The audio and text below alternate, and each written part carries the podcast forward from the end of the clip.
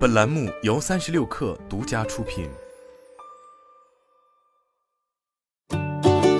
本文来自界面新闻，有关自动驾驶产业落地的顾虑似乎可以缓和一些了。今年以来，多个一线城市发布相关政策及法律法律，自动驾驶商业化正在进入越早经历越好的秩序化发展。不过，这背后是否也暗含城市之间争夺头部玩家，想要率先形成产业集群优势的角力？答案很可能是肯定的。随着自动驾驶行业越来越热，北上广深等一线城市一定会去争取相关企业落户自己的城市，而出台相应政策是最直观的表现。一名汽车芯片行业人士对界面新闻记者表示，具体来看，各个城市的动作无一不在落实二零二零年国家发改委、工信部、科技部等十一个部委联合发布的智能汽车创新发展战略。距离广州市宣布启动自动驾驶混行试点政策体系建设工作刚刚过去一年，今年六月底，广州市南沙区智能网联汽车混行试点区及特殊运营场景混行试点总体方案正式通过。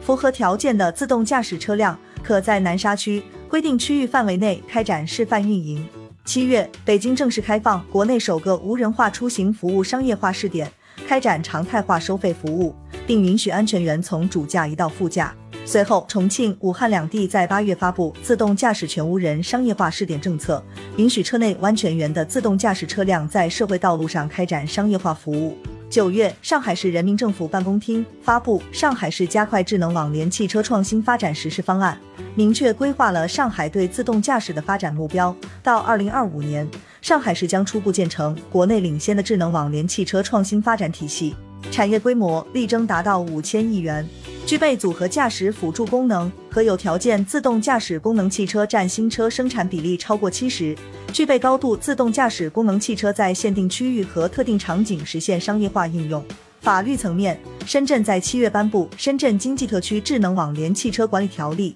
这是国内首部关于智能网联汽车管理的法规，以立法的形式为自动驾驶车辆的产品准入、上路条件、权责划分等板块做出了相对明确的规定。尽管部分内容仍待完善，但条例的出台依然被一部分法律界学者认为是智能网联汽车领域的突破性立法。小鹏汽车创始人何小鹏则在个人微博上表示，这将是中国自动驾驶历史上值得记录的一个标志里程碑。前述汽车芯片行业人士表示，各个城市出台相关政策，对于吸引企业入驻存在一定作用。政策一方面会吸引更多高科技人才，另一方面将引导行业上下游环境变得更好，企业的发展阻力也会变小，在选择入驻时便会产生偏向性。不过目前为止，他认为这些政策对企业产生更多的是间接影响。由于研发投入巨大，芯片企业更希望政府在资金方面提供帮助，因此企业也会关注是否有合适的政府项目可以申报。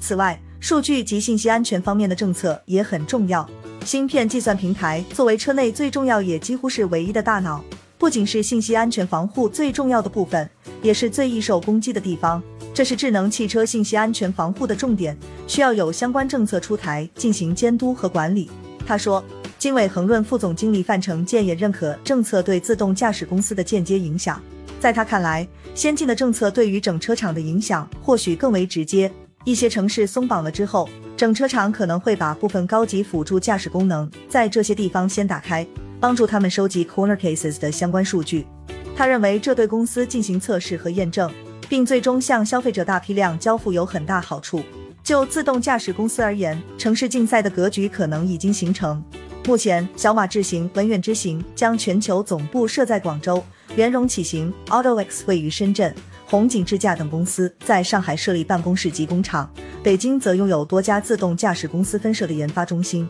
我觉得头部城市不会竞争了，二线城市竞争会更激烈，因为头部的格局基本形成了。一名自动驾驶公司人士如此表示。由于自动驾驶是一个依靠人才驱动的行业，如果因公司搬迁造成人才流动，对企业而言会是非常高的成本。因而，相较于落户城市，吸引企业设立分公司建工厂。亦或是设立测试场地会更加合理。不过，相较于城市政策有好度的比拼，上述人士认为，自动驾驶行业的底层发展逻辑还是围绕汽车产业带。以上海为例，长三角地带有极为发达的汽车零部件供应链。北京不仅有北汽等老牌车企，同时也有理想这样的造车新势力。对广深而言，广东坐落比亚迪以及多家合资车企，供应链资源也相当丰富。因此，站在城市产业升级及转型的视角下，他认为，如果出于产业集群的发展目的，城市不仅需要自动驾驶企业，同时也需要配套业务，